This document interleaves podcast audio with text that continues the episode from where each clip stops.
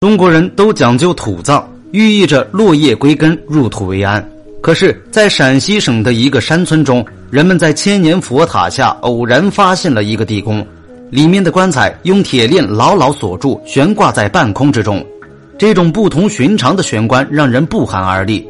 上有高耸的佛塔镇压，下有粗大的铁链拴制，这样极其特殊的手段，难道是为了镇压什么神秘恐怖的东西吗？这个佛塔用铁链锁住的玄关中到底是什么人？难道是有心思险恶的人故意这么做？接下来，让我们一起探索玄关之谜。新来的朋友可以点点关注，您的喜欢就是我最大的动力。故事还要从陕西省的运空寺开始说起。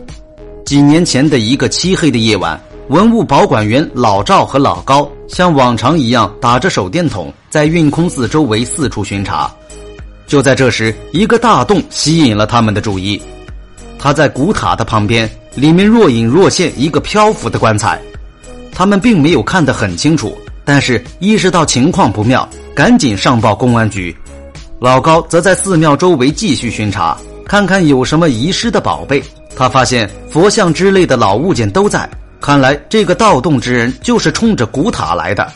他继续在运空寺看守着。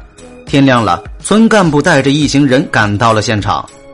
他回忆起小时候，一群调皮的小男孩喜欢到这个山上的寺庙玩耍。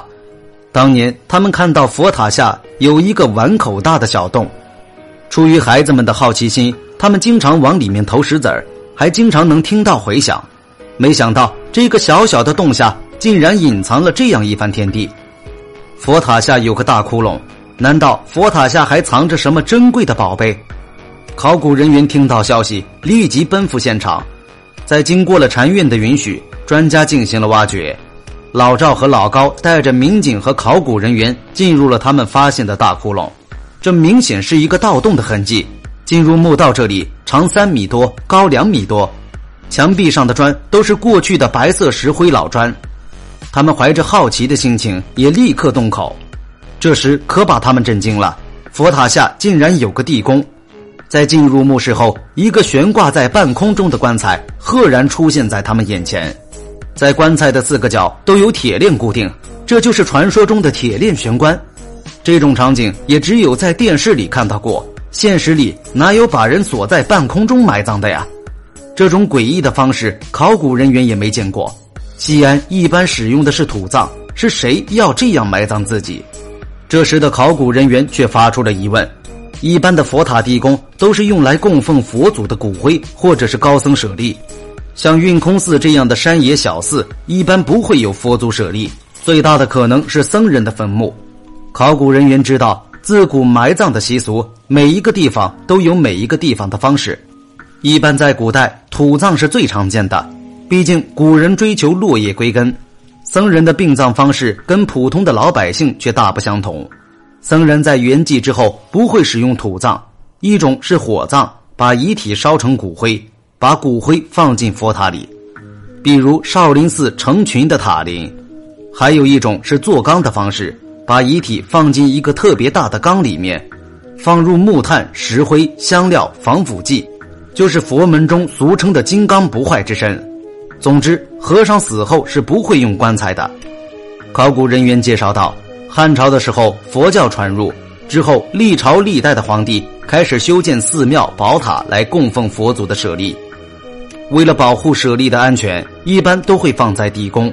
比如陕西省法门寺就存放着一枚震惊世界的释迦摩尼的真身指骨舍利，还出土了上千件金银器。按照常理说，佛塔的地下肯定埋藏着佛祖的骨灰或者舍利。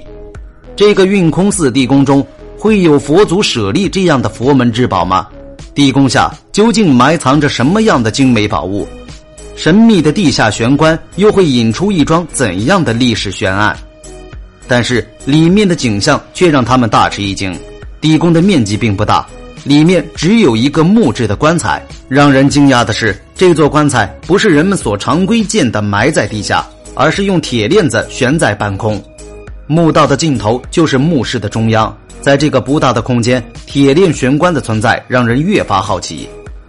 悬棺葬在古代比较少见，主要流传于南方。刚开始使用悬棺葬的是古代南方的先民，他们将棺材钉在悬崖上，例如福建武夷山的悬棺和江西龙虎山的悬棺，都是在南方常见的悬棺葬方式。今天看到的却是在悬棺中没有见过的铁链悬棺。在打开棺木的时候，发现里面只有枯骨，翻遍了墓室的角角落落，也没有发现有价值的陪葬品。那么，为什么佛塔下会摆着一口空棺材？这里也找不到证明墓主人身份的墓志铭。那么，这个棺材的主人到底是谁呢？悬棺主人的身份一下子也成了一个谜团。但是他们并没有放弃，对周围的村子进行走访。他们说，运空禅院院内的古塔已经有上千年历史，院内的一角有几座古塔常年封闭着。虽说有的已经荒废，却也别有着一番青灯古塔的风韵。